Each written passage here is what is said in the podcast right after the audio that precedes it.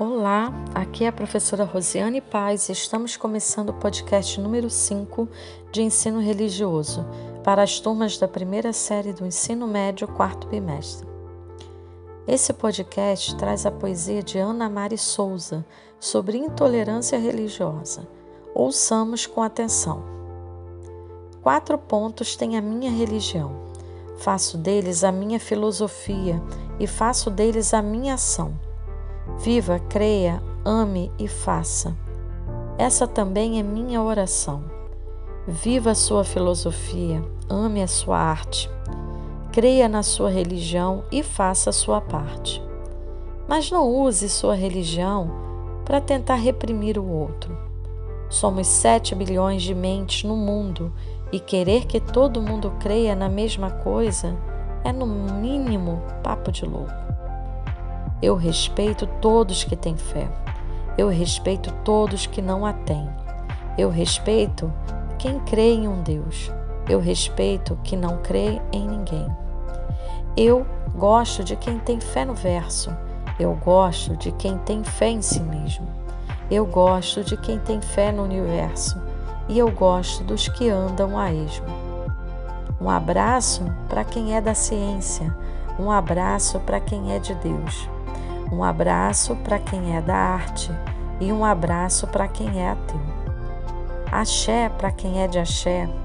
Amém para quem é de amém. Blessed be para quem é de magia e amor para quem é do bem.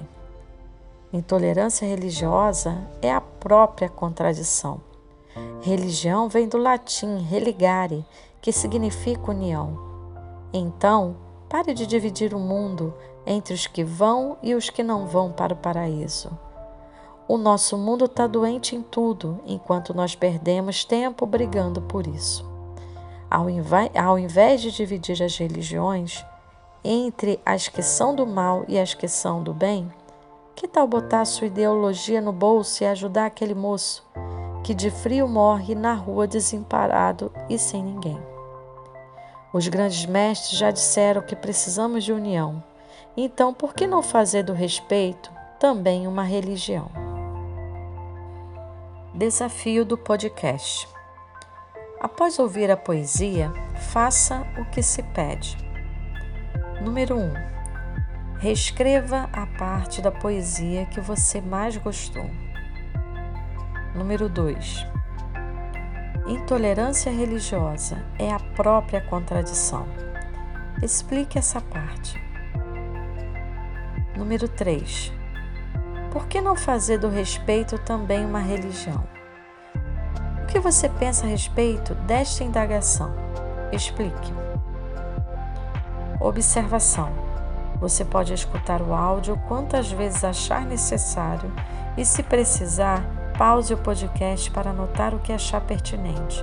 E não esqueça de apresentar ao seu professor as suas reflexões. Chegamos ao final de nosso ano letivo. Espero que você tenha aproveitado e aprendido bastante com os nossos podcasts.